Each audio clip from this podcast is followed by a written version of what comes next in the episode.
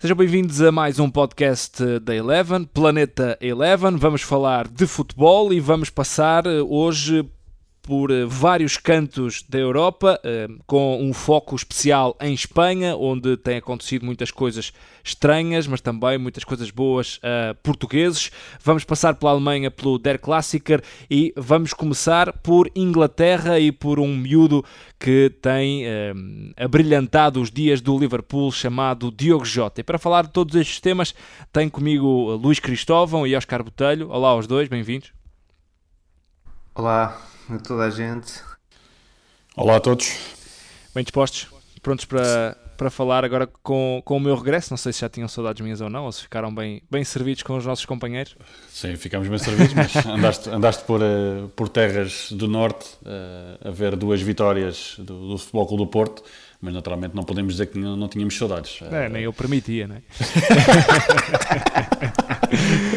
Bem, vamos, vamos lá eh, falar dos, dos temas que aqui uh, propusemos uh, na, nossa, na nossa conversa antes deste podcast e uh, sugerimos começar pelo Diogo Jota, até porque tem sido aqui umas semanas, tirando este último jogo frente ao Manchester City, talvez também o mais difícil, semanas encantadoras para Diogo Jota, que foi considerado o melhor jogador da semana da UEFA Champions League, agora que estamos no, na ressaca dessa semana europeia e que vamos entrar em semana de seleções. Diogo Jota tem marcado aqui o seu percurso no Liverpool, para os que duvidavam, com uh, eh, 11 jogos, 7 golos, uh, 3 deles frente à Atalanta no último match day e a marcar 4 jogos durante 4 jogos consecutivos. Uma entrada de Diogo Jota no Liverpool que talvez tenha surpreendido muita gente, e eu começo já por mim.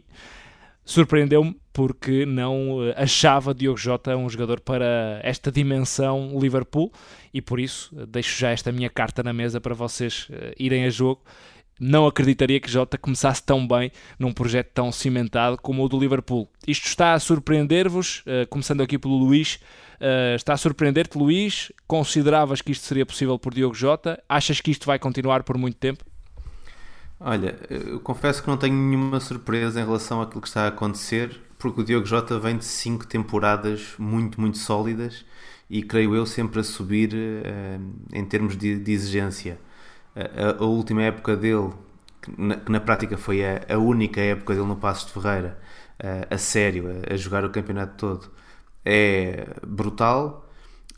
no ano seguinte, no Futebol Clube do Porto, e confesso que aí foi o momento em que eu duvidei um pouco mais do salto do Passos para o Porto mas na época seguinte no Porto ele faz uma época muito, muito boa e os três, três anos que tem estado na, que esteve no, no Wolverhampton voltou a, a ser sempre um jogador uh, referência.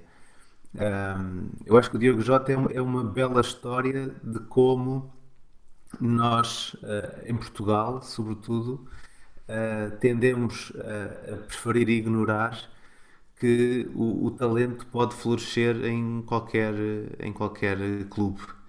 Uh, ainda, ainda há dias vi alguém escrever que o Diogo Jota era a prova de que alguém errou por ele ter terminado a sua formação no, no Passos de Ferreira.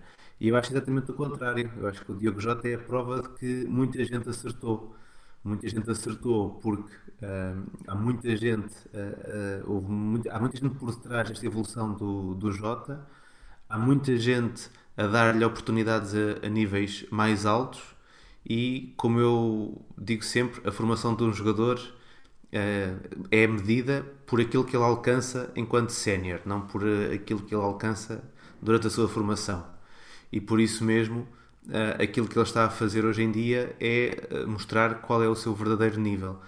O Jurgen Klopp, quando contratou o Jota, queria um jogador que, se aceitasse ser suplente, mas que quando entrasse estivesse ao nível das suas melhores opções, conseguiu no Diogo Jota e acho que agora o, o passo seguinte vai também passar um pouco por aquilo que é a capacidade do, do Jota, mas o passo seguinte é começar a fazer o Jurgen Klopp duvidar acerca daquilo que era a sua intenção inicial, ou seja, conquistar através daquilo que ele estava a fazer não só o, lugar no plantel, mas um lugar mais além, uh, arriscando-se uh, dentro de uma época ou duas ser mesmo titular do Liverpool. O primeiro contacto que tive com o Diogo Jota foi na época 13-14. Ele estava no Passo de Ferreira, treinado por Vasco Seabra, que surpreende quase toda a gente no Campeonato Sub-19 de, de, Portugal, indo à fase final, penso eu. E o Jota, vi um jogo do Jota no Olival frente ao Futebol Clube do Porto, em que ele faz um gol de baliza a baliza, não a rematar de baliza a baliza, mas a fintar toda a gente de baliza a baliza. E foi aí a primeira vez que eu tive contacto com o Jota no Sub-19 do Passo de Ferreira. Oscar, como é que se explica que um jogador com este talento uh, termina a formação no Passo de Ferreira, no Passo de Ferreira não, uh, sim, no Passo de Ferreira e passando também pelo Gondomar, ou seja, foram basicamente os dois clubes que o, que o Jota uh, passou, sempre em campeonato nacional, mas não no nível de exigência para ser campeão nesse nível de sub-19 e antes sub-17, sub-15.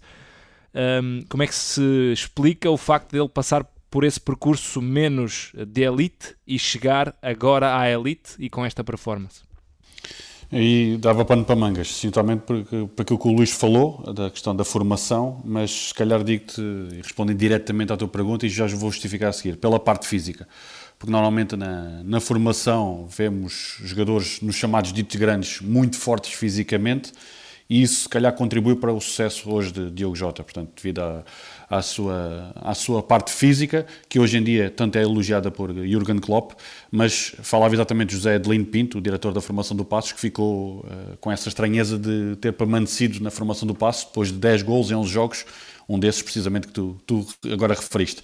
Agora, todos nós referimos hoje em dia o que o Jota consegue fazer, mas temos que puxar o filme atrás. E esse lado humano uh, que fala exatamente José Adelino Pinto, Jurgen Klopp também já fala da velocidade da técnica, da parte física, hoje em dia de Jota, o facto de jogar com os dois pés, mas diz que é um bom rapaz. E a, a frase é de Rio Ferdinand, diz que Firmino já está a preparar um vídeo com os melhores momentos para relembrar Klopp. E Owen também diz que uh, Diogo Jota se intrometeu no melhor trio de ataque do mundo. A questão é que Diogo Jota entrou numa equipa já muito bem oleada e ele consegue fazer essa perseverança, consegue ter essa resiliência na frente de ataque e é um jogador que vai marcando, fruto dessa capacidade de trabalho, dessa entrega e da concentração que o diretor da formação do Passos também refere e que hoje em dia sabemos que é o normal de Diogo Jota. A questão é que está sempre alguém a ver esses jogos, agora nem sempre as questões dos jogadores, e o Luís tocou num ponto para mim essencial, muitas vezes os clubes ditos grandes, mais do que não quererem errar, uh, é a questão do acertar os jogadores. E daí muitas vezes fazerem praticamente secarem a concorrência e limparem todos os jogadores que mexem. E o Diogo Jota neste momento surpreende quem não conhece o Diogo Jota porque ele todo aquilo que está a revelar já o revelava uh, exatamente no, no Passo de Ferreira. E principalmente é um miúdo que é uh, uma, uma inspiração para os jogadores que não joguem nesses ditos grandes. E sem dúvida provar que o GPS entre Passos de Ferreira e Liverpool não é uma linha reta, mas principalmente poderá ser possível se continuarem a trabalhar. E sem dúvida vemos Diogo Jota a jogar frente à Atalanta, da mesma forma que se calhar que tu viste a jogar uh, no Olival e que todos nós vimos no, no Passo de Ferreira, e não espanta, e daí também essas raízes que ele fala. O Gondomar, e é importante referir isso, com essa transferência e o Passo de Ferreira, ganharam 650 mil euros, tão importantes hoje nos cofres e o Gondomar irá tentar batizar a academia do clube precisamente com o nome de Diogo Jota. Ah, Deixa-me só dizer aqui uma, uma coisa em relação a isto, porque acho que em, em relação à formação, o, o objetivo uh, em Portugal devia ser que todos os clubes conseguissem manter os seus Diogo Jotas. E acho que por aí uh, seria, sem dúvida nenhuma, até mais, mais importante para os grandes clubes uh, terem maior concorrência e maior competição uh, até aos sub-19 do que uh, estarem a centralizar todos o, os seus valores. Nós hoje em dia olhamos para um campeonato sub-19 em Portugal e vemos que só na fase final é que existem jogos realmente equilibrados com, e até com surpresas. também um pouco influenciado pelos três grandes não terem, se calhar, aí assim, os seus melhores sub-19 que já estão noutro nível mas era importantíssimo que todas as equipas conseguissem manter os seus Diogo Jotas para que, para que também com essa capacidade competitiva pudessem fazer a diferença. Por outro lado, se o Diogo Jota, no momento em que fosse sub-17, no momento em que ele passa do, do Gondor ao Passo Ferreira, se tivesse passado eventualmente para o Porto, se calhar teria chegado no plantel júnior um, ainda a jogar no Porto, mas depois, em lugar de jogar na primeira, primeira divisão, iria eh, andar a amargar ou pela equipa B, ou eventualmente até emprestado a um conjunto do Campeonato de Portugal. E se calhar seria, seria esse sucesso uh, demasiado cedo que o, iria, que o iria impedir de ter o sucesso que ele tem hoje. E o Fernando Santos acaba por tocar nesse, nessa tecla, dizer que surpreender mesmo só no Passo de Ferreira, porque a partir daí uh, toda a gente já tinha percebido o talento que era o Jota uh, e o percurso dele acaba por não ser uh, o, o, normal. E quantos talentos se calhar já se perderam por saltarem demasiado cedo dos sub-17 de um qualquer clube nacional, onde eram as figuras, para passarem a ser mais um num clube grande e nem toda a gente, Oscar, sobretudo na parte mental está preparado para lidar com isso. Isto também terá feito a diferença no Diogo Jota uh, de hoje ter passado, uh, ter, ter ido de menos a mais, como se costuma dizer, não é? Ter ido do percurso de menos importante no panorama de futebol nacional para mais importante, passando depois pelo Porto já, já assinado pelo Atlético de Madrid, depois baixando se calhar um bocadinho o nível indo para o Wolverhampton, onde foi tão regular. Isto também constrói a consistência de um jogador e o talento de um jogador. Sem dúvida. É, tocaste, fizeste a pergunta e deste praticamente a, a resposta uh, daquilo que estavam a falar e o Luís tocou nesse ponto também. O facto de os jogadores uh, terem esse tipo de, de obstáculo uh, faz com que naturalmente tenham que trabalhar mais, porque jogar na formação e depois essa transição fundamental, e se fôssemos fazer uma lista de jogadores que destacaram na formação e desapareceram como séniores, se calhar é muito mais extensa do que aqueles que atingiram o estrelato. E vemos muitas vezes esses próprios jogadores de topo falarem, e quando há essas mesmas entrevistas, eles referem que havia jogadores muito mais talentosos do que ele a jogarem com eles nos diversos escalões de formação, mas que não chegaram lá acima. Agora vou agarrar-me exatamente à, à, expressão que ele falou. O Diogo Jota deu ontem uma entrevista à TVI e fala exatamente disso. Uh, não só de tudo aquilo que conta, ou seja, que é aquele trabalho que nós normalmente não assistimos, que é o treinador certo o modelo de jogo certo. Ele falou exatamente do contacto e da proximidade de Jurgen Klopp para com ele, que chegou-lhe a enviar um SMS. Ele diz que nunca tinha recebido um SMS de um treinador. Resta saber se agora vão começar todos a mandar SMS a partir de agora. Agora, também fala de outro aspecto, que é a parte de não se iludir com essa ascensão e o facto dele não festejar também muito os golos. E falou nisso exatamente numa entrevista ao Record o Henrique Nogueira, que é amigo dele, que jogou com ele no Gondomar, e que diz que o Diogo Jota festeja mais no FIFA acho que também é craque a jogar FIFA, do que na Champions. Ele, ele, jogou, jogou um torneio da Eleven agora no, durante o confinamento e, e, ganhou, penso eu. Sim, é craque. Exatamente, dizem que é craque. Ele também diz que não, não tem muitos adeptos para festejar, e diz que está à espera que seja feito o upgrade no FIFA, portanto há muita gente que fica surpreendida e diz que festeja normalmente, diz o Henrique Nogueira, festeja muito mais quando é golos com, com, o boneco dele e também diz que já levou o Gondomar a ser campeão na Champions, mas isso no Football Manager, uh, onde contratou também Diogo Jota para, para a sua equipa. Agora, os números falam por si e marcar 7 uh, golos em, em 10 jogos, portanto apenas é ultrapassado por uh, Robbie Fowler e por John Toshak uh, no, no Liverpool. E estamos a falar de um jogador que fez esse hat-trick uh, com a camisola do Liverpool frente à Atalanta, que tanto elogiamos, e no meu entender, de muitos golos da, das duas noites europeias da Champions, foi sem dúvida o resultado mais, mais surpreendente. Faz esse hat-trick, foram 10 jogadores a fazê-lo com, com a camisola do Liverpool na, nas competições europeias e só há um que bisou nesse hat-trick, que é Graham Souness, e portanto Diogo Jota acaba por superar. Agora, o mais difícil foi aquilo que também já falaste. É ver se Diogo Jota mantém este nível elevadíssimo que está a ter. E ele fala exatamente isso, que tendo muitas oportunidades para fazer golo, resta-lhe uh, beneficiar de toda uma equipa uh, muito oleada como é o Liverpool. Uh, acho que essa tem sido, este tem sido o grande segredo deste, desta performance de Diogo Jota, Luís, não sei se concordas, que é um jogador que interpreta, ou parece interpretar tudo que o treinador pede na perfeição e os gols que ele marca são todos de, de, explorar bem o espaço e de chegar à zona de finalização e não tremer, que é, que é tão difícil quase como uh, chegar lá, não é? Mas eu acho que, uh, não sei se concordas comigo, a grande performance de Diogo Jota tem sido uh, a interpretar os movimentos e a fazer os movimentos certos para aparecer na zona certa para fazer gol. Sim. Ou seja, não lhe peçam para pegar na bola e desequilibrar, como muitas vezes fazem por vezes o Salah, ou, eh, comparando aqui com o Liverpool, ou outros jogadores do, do estilo. Eh, Jota é muito mais um jogador de, de performance física e de, de, interpretar os espaços. Eu acho que também tem, tem que ver um pouco com o momento dele no, no clube, ou seja, é, um, é alguém que acaba de chegar, eh, como disse o Oscar, chega a, um, a, uma equipa que está perfeitamente aliada, que está perfeitamente trabalhada uh, dentro daquilo que são os objetivos do, do, seu treinador e as características dos jogadores que tem. E o Jota, de forma muito inteligente, tenta fazer o, o mais simples possível, ou seja, enquadrar-se dentro dessa equipa um, a, a, trabalhar nos espaços que a equipa proporciona a quem está em campo. E de alguma maneira, também é, é, é, por aí, creio eu, que ele se vai valorizando cada vez mais. Um, não porque seja a única coisa que ele pode trazer à equipa, mas porque provavelmente neste momento é o mais importante. Ou seja, um jogador que é visto como suplente tem muito maior pressão sobre ele na capacidade de oferecer rendimento, termos, no caso do Jota, pela posição que joga, eh, sobretudo a nível da finalização, eh, do que eh, propriamente estar a querer pegar na bola e evidenciar-se pela, pelas suas qualidades individuais. Até por, por acaso eu acho que esse é, é o erro muitas vezes do, de quem começa no banco. o jogador que acha que vai ganhar o lugar por se evidenciar individualmente e não, e não coletivamente.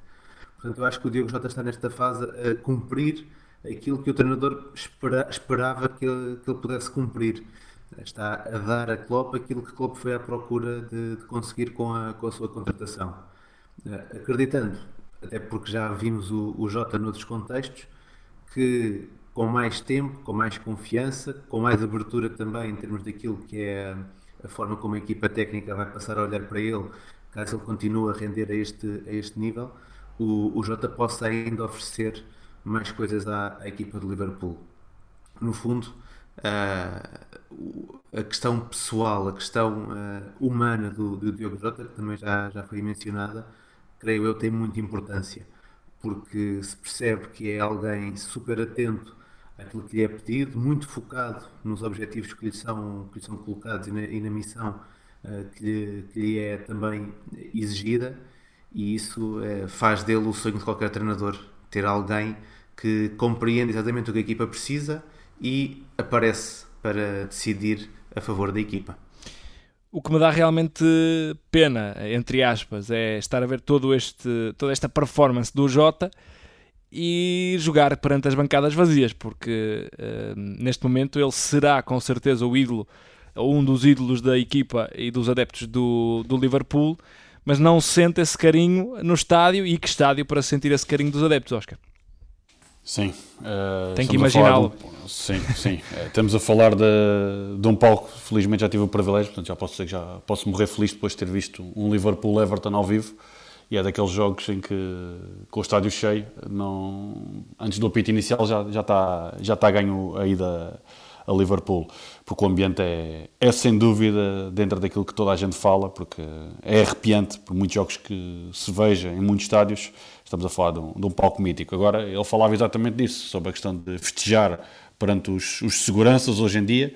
E, portanto, todos nós uh, aguardamos por ver Diogo Jota a surpreender, uh, porque Klopp fala exatamente isso, uh, está surpreendido, mas não esperava este patamar e que ele rapidamente possa ter aqueles que são alguns dos melhores adeptos do mundo para poder vibrar com, com ele.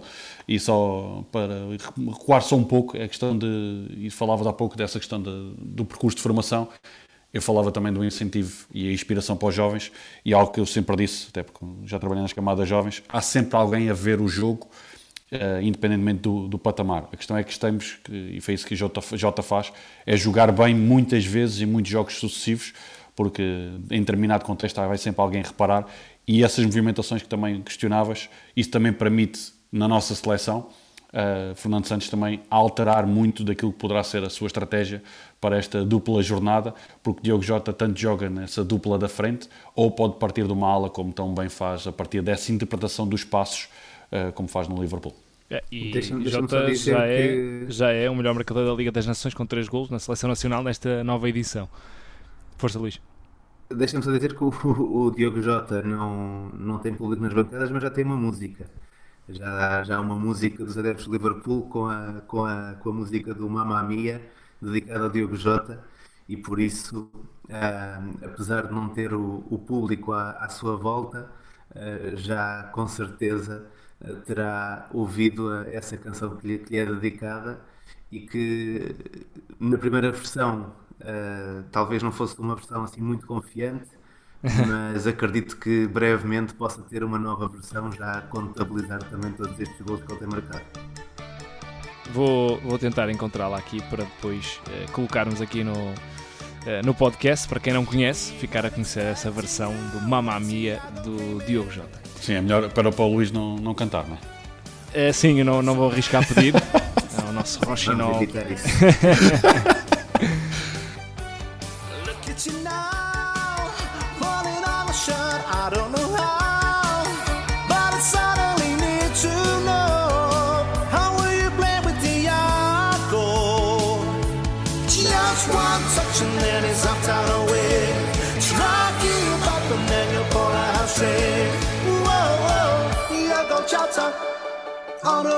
again.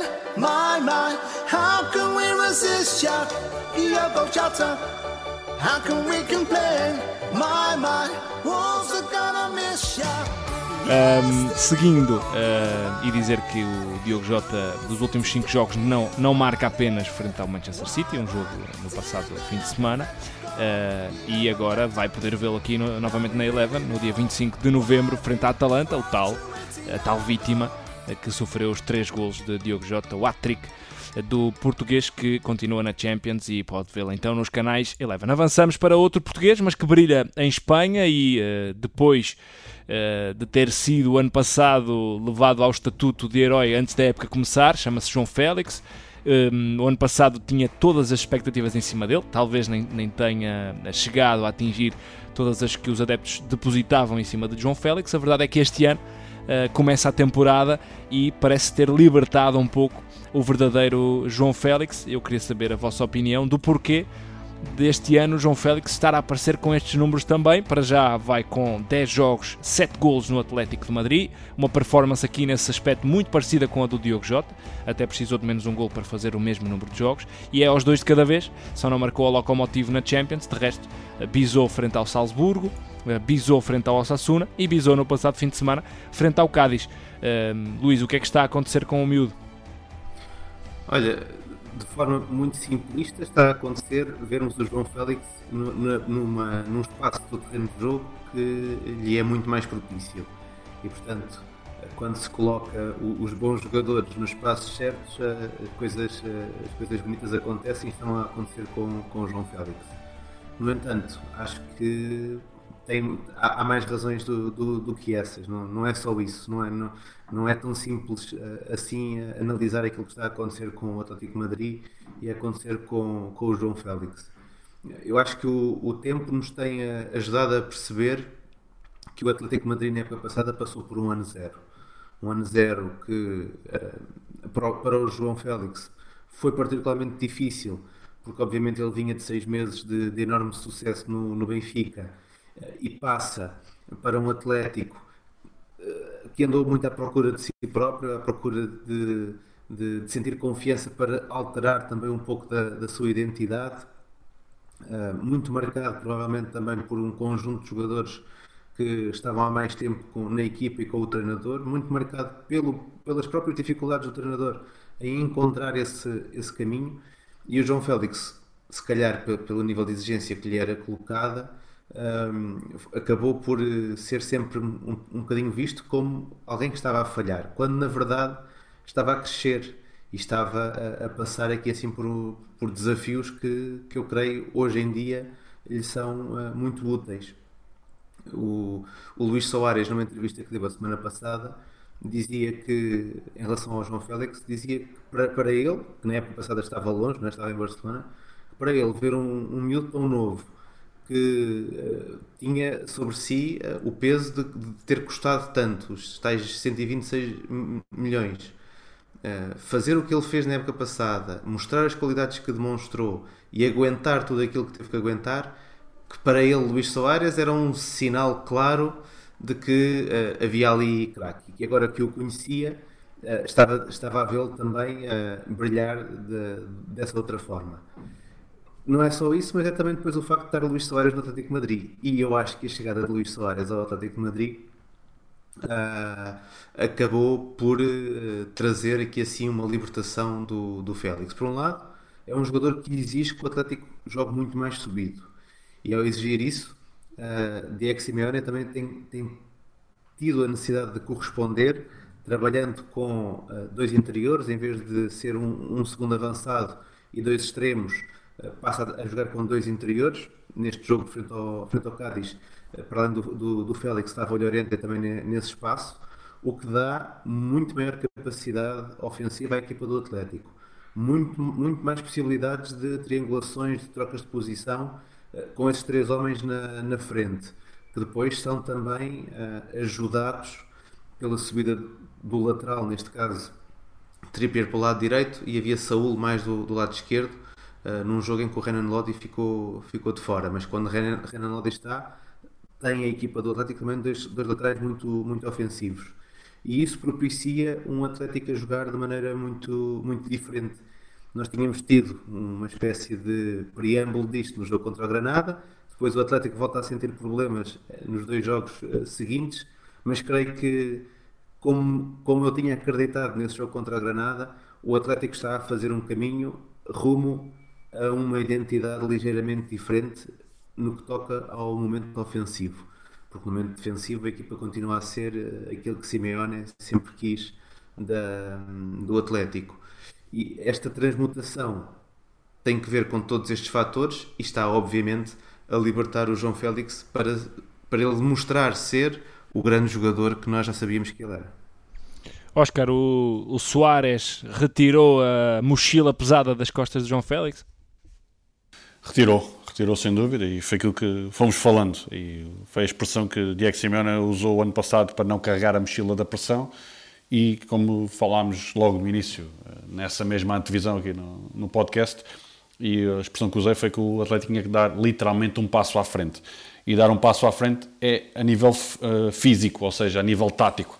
E como o, o Luís tão bem descreveu, o facto de Soares estar obriga a equipa a aproximar-se de Luís Soares, o foco também estar mais em Luís Soares, mas o Luís fez essa descrição a nível global, porque daí muitas vezes falar da tática do, do Atlético, portanto, o Black é fundamental e portanto vou pegar nos poucos nomes que o Luís não referiu, uh, no 4-4, João Félix e Luís Soares. E portanto isso tem a ver também com a zona que o João Félix ocupa, dada essa cobertura permanente uh, de Herrera e de Coque, e o facto de os colegas cada vez mais, e vimos isso também em frente ao Locomotivo, a olharem onde é que está João Félix para lhe passarem mais vezes a bola. Portanto, ele tocou mais de 70 vezes na bola neste, neste jogo, e a questão de beneficiar também, novamente, o Atlético de Madrid de marcar cedo, algo que também aconteceu frente ao Granada. É importante referir que o Cádiz não sofreu golos fora, ainda não tinha sofrido nesta presente temporada, 368 minutos sem sofrer, o Ledesma acaba por facilitar, e João Félix, já fizeste referência a estes mesmos números, tem 7 golos em 10 jogos, precisamente os mesmos de Jota antes de jogar frente ao Manchester City, e está apenas a dois golos dos nove que marcou na época passada, uhum. mesmo assim foi o segundo melhor marcador da equipa. E portanto agora só falta aqui Deverá juntar... passar largamente, diremos nós, a continuar este sim, ritmo, é? Porque não... a fasquia. Exatamente, esperemos que não tenha essas lesões que, ano passado, no meu entender, atrasaram e de que maneira essa afirmação. E agora aqui a questão é: estamos em semana de, de seleção, juntar Jota, João Félix e esperemos que Cristiano Ronaldo recupere, poderá ser sem dúvida uma, uma dor de cabeça para quem tiver que os enfrentar. Agora, é uma equipa que vai ganhando essa mesma rotina, e o ano passado usei esta expressão, eh, com esse robô de cozinha, que não me deixas dizer o nome. Porque... Quando, quando eles patrocinarem o podcast, podes dizer. e principalmente porque essas rotinas, e foi o que já falámos, é necessário tempo, é necessário trabalho e é muito visível a confiança de João Félix, no meu entender, com e sem bola. A postura física dele uh, está diferente e esperemos todos que se continue a, a, confirmar e beneficia naturalmente, por algum motivo, neste momento está com Luís Soares e Orzabal no topo dos melhores marcadores e acredito que será para ficar no topo, até porque irá beneficiar de uma época menos bem conseguida no arranque, quer de Barcelona, quer de Real Madrid. Oh, Luís, eh, não te surpreende aquele comentário do túnel do, dos jogadores, dos seus colegas de equipa, uh, a esta altura do campeonato? Ou seja, parece que só agora é que perceberam que João Félix é um super jogador, também, claro, devido a estes números que ele tem apresentado agora, mas uh, só se terá libertado mesmo agora, eles que treinam com eles todos os dias, que o vêm jogar todos os dias, chegar a esta conclusão a 5, 6 jornadas de, do campeonato, ou que seja num jogo da Champions, que vamos à terceira jornada, não te parece tarde? Uh, Pois. Uh... Ou terá sido um desabafo já muitas vezes repetido naquele balneário? Eu uh, confesso que no início da época passada essa desconfiança em relação ao que, o, ao que o João Félix poderia fazer era, era clara mesmo dentro do campo. Ou seja, não havia essa confiança de, de lhe oferecer a bola para, para ele fazer a diferença. Mas também acho que ao longo da, da época e sobretudo naquele momento final da temporada, um, com, com o jogo que o, que o João Félix fez aqui em Lisboa, uh, frente ao, ao Leipzig na, na, segunda parte, que se alguém naquele balneário tivesse algum tipo de, de dúvida, essa dúvida terá sido ultrapassada. Por isso, acho que a partir daí, um, qualquer comentário de, de, surpresa vindo de dentro do, do Atlético será sempre um comentário requentado, ou alguma coisa que eles já disseram várias vezes, ou que em determinado momento do, de um jogo em concreto uh, possam sentir como uh, algo que é essencial lembrar Uh, entre todos, o quão bom ele, é. ele pode ser e, para a equipa. E há uma parte do comentário que eu penso que é o Oblak que diz, uh, quase como raciocínio, e o final dizer que lhe tinha passado a mensagem para se divertir. Se calhar estava a faltar um bocadinho essa parte ao, ao João, uh, devido se calhar a tudo o que estava a passar, não é? Muda de cidade, muda de clube, entra num balneário de, de velhas raposas, entre aspas, bem diferente do carinho que tinha no Benfica com certeza, tem que se adaptar a tudo novo e se calhar agora que está a começar a conseguir soltar-se e divertir-se. A verdade é que ele no, Benfica nunca teve a oportunidade de deixar de ser humilde, por muito, por muito importante e influente que ele possa ter sido no, no título da equipa do, do Benfica. Naqueles uh, seis meses de maior utilização que ele acabou por ter, ele não deixou de ser humilde. No início da época era o miúdo que vinha da equipa B, que entrando e até marcou um, alguns golos muito importantes para o Benfica, ainda antes de se firmar como, como titular mas era um miúdo que ia entrando, ia jogando e depois eh, faz metade da época a grande nível, sendo miúdo. passado umas semanas depois das férias, quando regressa eh, a um balneário, está em Madrid, no balneário do Atlético, e é o homem que vale 126 milhões e que chega para modificar isto tudo. Eu acho que é um salto muito grande que nós muitas vezes escudamos na, na questão do uh, quem custa 126 milhões uh, é, porque, é porque vale 126 milhões e não há cá segundos pensamentos, mas acho que qualquer um de nós, se estivesse numa situação semelhante, por muito maduro, por muito experiente que possa, possa ser, iria com certeza ter que lidar com, com dúvidas, com dificuldades, com, com tudo isso. Basta fazer o exercício na nossa profissão. Pegavam em nós, pegavam em nós agora, pagavam Sim, 120 agora... milhões por cada um de nós, metiam-nos na Eleven Sports Polónia e Sim, tu, sem saber falar a língua materna, tinhas que chegar lá e fazer o melhor programa de televisão ou o melhor podcast do mundo. Não é? E és tu que estás a, a, Com toda a, a gente a na plateia a olhar para ti e a dizer então é só isso que, que fazes à primeira semana, à segunda semana, à terceira semana e também não, não é fácil chegar e fazer a diferença. Se bem que no futebol, no futebol há um talento mais inato inato um talento que... mais inato que eu que pode permitir isso. Sim. Mas na verdade, eu acho que nas análises que são feitas em relação ao Atlético, eu creio que muitas vezes é ignorada uma questão. Ah, este Atlético, apesar de Simeone já lá estar há muitos anos, este Atlético nunca existiu antes de Simeone. Ah, o Atlético que vai uh, a finais europeias, que ganha Ligas Europas, uh, que disputa o título ano após ano, que é a presença constante na Liga dos Campeões, este Atlético não nunca tinha existido antes. E quando João Félix chega ao balneário, estão lá muitos jogadores que têm muitos anos de casa e que fazem parte desse topo da história do Atlético. Também para eles, não é?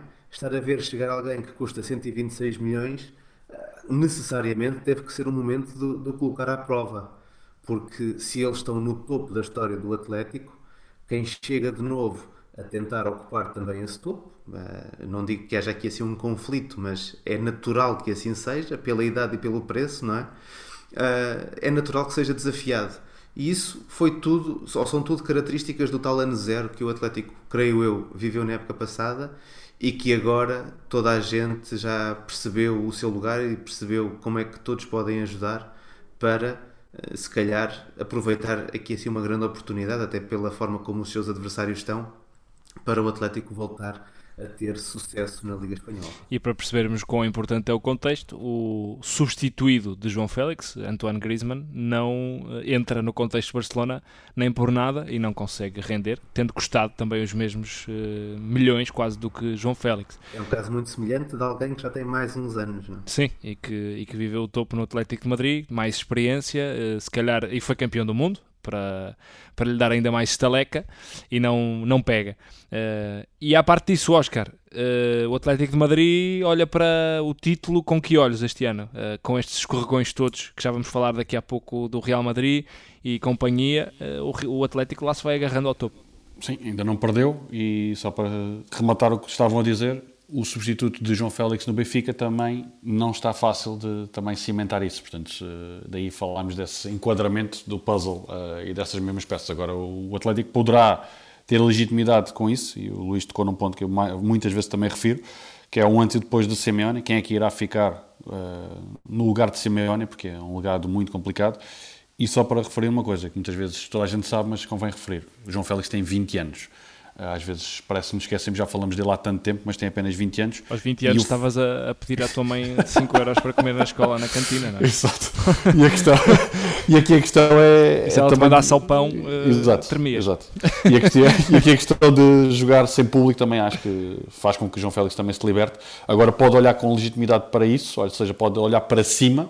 Uh, porque já referi, portanto, há esses dois jogos de atraso, se os vencer, está na liderança da La Liga, portanto, pode olhar para o Vila Real e para a Real Sociedade que estão acima na, na, tabela, mas naturalmente olha para trás vem o Real Madrid e o Barcelona. Agora é uma equipa, como te referimos, muito sólida a defender e sem dúvida está a atacar muito melhor e consequentemente defende também bem e o facto de ainda não ter perdido, isso dá solidez agora a esta pausa uh, competitiva do campeonato porque todos os jogadores, na sua grande maioria do, de todos estes clubes de topo vão sair. Diego Simeone não terá tempo para, para os trabalhar, mas uh, certamente essa parte mental será fundamental para manter lá em cima. Passamos para, para o Real Madrid, uh, que mais uma vez surpreende na Liga Espanhola, jornada 9, e perde frente ao Valência, um Valência uh, que este ano não é aquilo que era e que, e que fez deste nome do futebol espanhol aquilo que, que conhecíamos, um Valência em mudança, um Valência sem investimento, perde, eh, ou, aliás, o Valência vence por 4-1 o Real Madrid e, e, retira o Real Madrid dessa possibilidade de se aproximar do primeiro lugar. Uh, Real Madrid completamente inconstante esta temporada, uh, terceira derrota no período de nem um mês, uh, com um empate pelo meio e três vitórias. O que é que se passa, Luís, para este Real Madrid? andar tão uh, na montanha russa quando Zidane veio à conferência de imprensa ou à flash interview dizer a culpa é minha, mas este discurso de a culpa é minha do treinador uh, nem sempre pega, não é?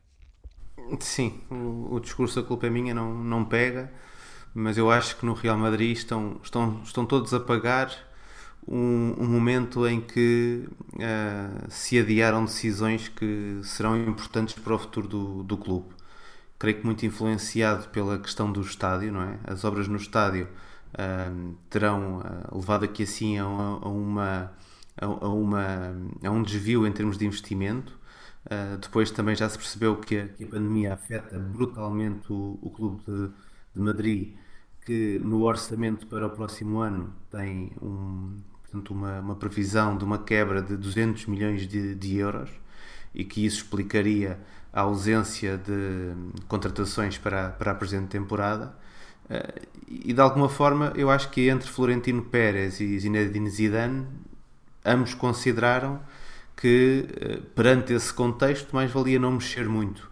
E o não mexer muito tem consequências graves, até porque dentro deste plantel do, do Real Madrid existem uh, seguramente uh, várias posições que hoje em dia não estão preenchidas ao nível do que o clube necessita.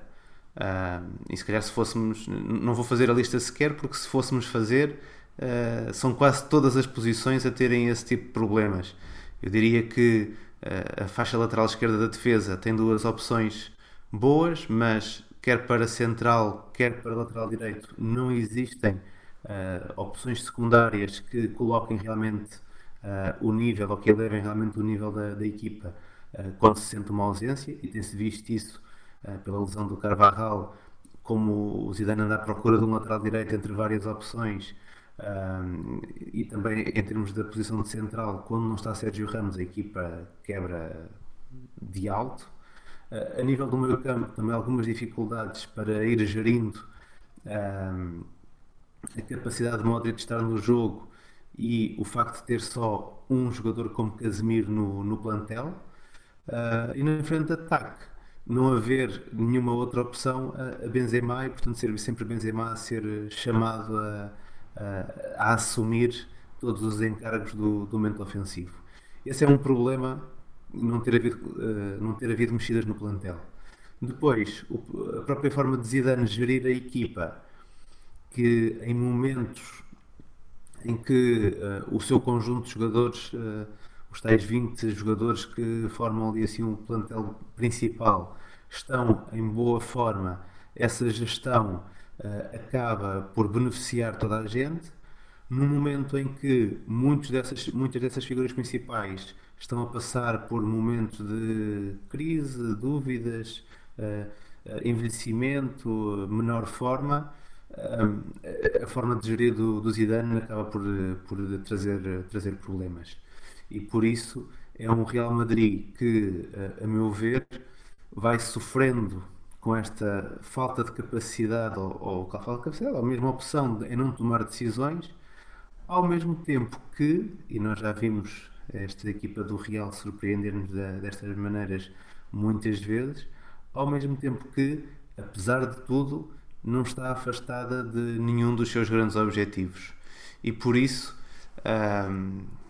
guarde sempre um direito de reserva em relação às realidades do Real Madrid porque é uma equipa que nos momentos da decisão da temporada é, pode sempre ser capaz de dar a volta. Ainda assim, o quadro, digamos assim, a capacidade para chegar à boia de salvação que foi utilizada noutras temporadas, este ano parece estar a ficar um bocadinho mais afastada dali do, do tamanho do braço que o Real Madrid possa ter. Mas cá estaremos para ver isso.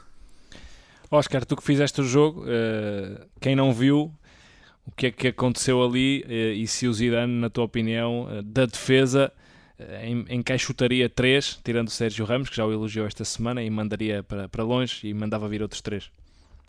A questão é que Sérgio Ramos também, também ajudou ao cometer a, uma grande penalidade, portanto não está isento de culpa dessa, dessa derrota. A equipa começou muito bem a, a atacar, portanto, condicionou e de que maneira a equipa do Valência num jogo entre equipas sem reforços, portanto, quer uma quer outra, não, não, não se reforçaram para a presente temporada, uh, pelas razões que o Luís já referiu do Real Madrid e do Valência, todos nós sabemos, devido ao condicionamento uh, financeiro. E a questão da, do, do, Real Madrid acaba por adormecer face a essa vantagem, portanto, encostou-se literalmente e no final da primeira parte tinha apenas um remate sofrido, mas tinha dois golos encaixados. Uh, portanto, parece mentira, mas é verdade. Porque foi um autogol de, de Varane, o segundo nos últimos 5 jogos, tanto como, tanto como aqueles que tinha feito nos 324 jogos anteriores. E depois a equipa do Valência, jogando nesse 4-4-2 sem Gonçalo Guedes. Gonçalo Guedes não saiu do banco. Uh, acaba por uh, ir para a sua praia, apesar de Ravi Gracia, que está a fazer um trabalho fenomenal com os poucos recursos que tem a jogar nessa transição, apesar dele na divisão ter dito que gostaria de ter um Valência a jogar de outra forma, mas foi uma equipa que acaba por marcar esse gol através de Benzema. Benzema sai lesionado, uh, Valverde também, isso poderá ser, sem dúvida, algo para podermos falar no futuro podcast, porque nesta mesma fim de semana uh, Ansu Fati também se lesionou, Kimmich também, e é uma equipa que taticamente se tornou imprevisível para previsível na segunda parte e a ideia que dava é que o Real Madrid não estava a perder por 4-1 dada a falta de reação. A equipa voltou a sofrer no último quarto de hora, para termos uma ideia, o Real Madrid já sofreu 16 golos, metade foram nesse último quarto de hora da, da primeira parte, e a equipa atirou praticamente a toalha ao chão e não havia qualquer tipo de reação. Uh, o Luís falava nessa questão do Zinedine Zidane e da reação coletiva, sabemos que isso tem praticamente sete vidas, mas voltaram a sofrer quatro golos, é a segunda vez que Zidane perde uh, com quatro golos encaixados, mas não consegue manter o nível e essas alterações, no meu entender, uh, ali principalmente no corredor central, e tínhamos falado nisso já na, no Planeta Eleven na, na, televisão e o Luís falou nesse este central. Eu também disse que o Benzema, o Casemiro o Sérgio Ramos e o Courtois não se podem constipar uh, porque fazem muita falta. E é importante referir que a equipa do Valência marca 4 golos, 3 deles de penalti através de, de Soler. Ainda faz um, um, remate que o Courtois defende e depois só no take 2 é que consegue marcar esse jogo, nesse, esse gol, mas só para quem não viu, porque o Valência venceu e convenceu, esteve muito longe daquilo que era expectável a equipa do Real Madrid e, portanto, terão dias complicados e depois há uma expressão curiosa do Courtois que vão agora para a seleção e irão refrescar as ideias porque Zidane não vai ter tempo para trabalhar porque esses jogadores do 11 a que jogaram, e mesmo aqueles que são suplentes, não estão lá, mas refiro isso, e o Luís tocou nesse ponto. Na lateral direita, Lucas Vasquez tem essa adaptação e não é a mesma coisa jogar com um lateral de raiz ou com um extremo adaptado, e há ali muita falha a nível do plantel. E sabemos agora que a época é muito longa e manter esse nível não é fácil. É, começa a ser muito complicado para o Zidane imaginar mais jogadores indisponíveis eh, para ter uma equipa de qualidade sem Valverde e sem Benzema. Vamos ver como é que regressam agora das seleções, até porque depois há essa como dizia bem o Oscar e gosta de, de, referir, há a coluna dos infectados e a dos lesionados e nunca se sabe quando é que vais ter um infectado no plantel, como já aconteceu esta semana, por exemplo, ao Real Madrid, com, com alguns jogadores. Passamos para fechar o podcast só pela Alemanha e pelo Der Klassiker. O jogo foi bom, performance boas das duas equipas, mas 11 contra 11 e no fim ganha o Bayern de Munique. Luís, começa a ser muito isto. É, é verdade. Deixa-me só aproveitar aqui um momento em que estamos em Dortmund e a falar do, do Der Klassiker para dar os parabéns à Márcia Pacheco, que uh, ganhou este, este fim de semana o, dois prémios no, no Pod 2020, o melhor podcast de desporto e o, o melhor podcast de storytelling, porque foi a partir de Dortmund que a Márcia eh, entrou em fevereiro passado aqui no nosso podcast do, do Planeta Eleven. Um, na altura, um, ainda um, um, pouco insegura sobre como nos contar essa história, essa paixão de, de ter ido até a Alemanha ver o, ver o jogo do seu Borussia Dortmund e durante o resto do ano transformou essa paixão num, num, podcast, fantástico, Histórias de Bola para Adormecer, e ontem ganhou esses dois prémios, por isso fica aqui assim os meus parabéns à Márcia. Em relação. Que o nosso podcast pode-se dizer que foi uma rampa de lançamento para, para a Márcia. foi uma porta de entrada. Uma porta de entrada. Fez a assistência, fez a assistência. É isso, isso mesmo. Tirou-lhe a mochila da pressão, como o João Félix. como o João Félix. é, é mesmo isso. Um, e na verdade, se calhar ao Dortmund ontem faltou esse apoio nas bancadas para poder ir um pouco mais além naquilo que eh, foi, se calhar, o Der Klassiker mais equilibrado desta, destas últimas temporadas, pela forma como a, a equipa de, do Lucien Favre uh, apareceu no jogo. Uh, mas também me parece que no final das contas uh, aquilo que antevíamos em relação à equipa do Bayern, pela experiência, pela forma como encara estas partidas já com, como normais, não é? Uh, acabou por fazer a diferença. O, o Dortmund teve oportunidades para, para sair com outro resultado. Uh, aí Lewandowski ontem acabou por sair por cima do, do Haaland por ter sido, por ter marcado e ter conseguido levar a sua equipa uh, para a vitória. Uh, e o Haaland com outras oportunidades para finalizar não, acabou por, por não conseguir. e durante a transmissão o, o, João Gomes Dias e o Oscar falaram muitas vezes de hoje não está a ser o dia de, de Haaland, hoje não está a conseguir resolver como costuma resolver. E isso acabou por pesar, ainda para mais num, num jogo contra o, contra o Bayern de, de Munique um, num jogo onde também o, o, Rafael Guerreiro faz uma grande exibição, mas uh, o Bayern neste momento, não vou dizer que é, que é imbatível, acho que da, da, última vez que disse que o Bayern era imbatível, depois perdeu na semana a seguir com o Offenheim. Eles esta, esta semana estão seguros porque não vão jogar, mas uh, não sendo uma equipa imbatível, é claramente a equipa que está mais forte uh, em toda a Europa. Foi a equipa mais forte da época passada, daquela estranha época dividida em duas quase, e consegue fazer a ligação à presente temporada, uh, creio que até fortalecendo o seu plantel, ou seja, indo buscar um conjunto de jogadores que não sendo titula titulares vêm permitir que a equipa até rode mais no o seu, o seu 11 Um, e não se nota a diferença. É uma equipa que está em, em pleno rendimento e por isso mesmo com um ano de, de Hansi Flick, que está agora a, a completar esse, esse, ano como treinador da, da equipa do Bayern, uh, estamos também a assistir a um ano do, do mais próximo da perfeição que uma equipa de futebol a jogar num campeonato top e na Champions League podem atingir. Oscar, assisto para ti para, para concluir o comentário ao, ao Der Klassiker, uh, tu tiveste a oportunidade de os, de os miuçar ao detalhe, tanto no jogo como depois no, no, no pós-jogo e também no pré. Um, não desiludiu o jogo, mas o resultado volta a ser talvez o espectável. Sim, foram 3 horas e meia em direto e daqueles jogos que são, portanto, foi o Der Clássica de mão cheia, pelos 5 golos e teve de tudo um pouco. Tudo podia ter acontecido a nível do, do resultado e é o melhor cartão de visita que os canais Eleven podem ter eh, e também a Bundesliga, porque confirmou eh, todas as expectativas, o ritmo era frenético. Eu entrei na, na cabine, portanto, esse, aquele lado B Uh, quando entrei, cumprimentei o João, o João disse que faltavam 30 segundos, eu pensava que ele estava a brincar, mas não, faltava 30 segundos para começar o, a narração e os comentários, e o ritmo foi alucinante, e só mesmo o VAR é que acalmou o jogo, porque as duas equipas entregaram-se de tal maneira à partida, e é daqueles jogos que só teve uma má notícia, foi ter que acabar. Uh, Kimmich, e a outra má notícia também é a lesão de Kimmich, que tentou travar Haaland, portanto foi a fazer uma falta que o jogador que resolveu os dois últimos Der Clássicas, uh, incluindo a supertaça alemã, saiu lesionado e com alguma gravidade. Só volta Destacar... em 2021. Exatamente. E tanta falta irá fazer ao futebol, para além do, do Bayern. Destacar as duas assistências e a belíssima exibição de Rafael Guerreiro, no meu entender, se calhar o jogador mais regular do Dortmund. E a questão é que o Bayern volta a liderar depois daquela goleada na primeira jornada que fizemos juntos frente ao, ao Schalke. E portanto podemos que dizer que Lewandowski leva tudo para casa, marca 17 golos à sua antiga equipa e teve dois gols anulados. Foi talvez o MVP, portanto, agora fica também aqui ao, ao critério da, da Eleva na questão também da, da, entrega do passatempo e da camisola.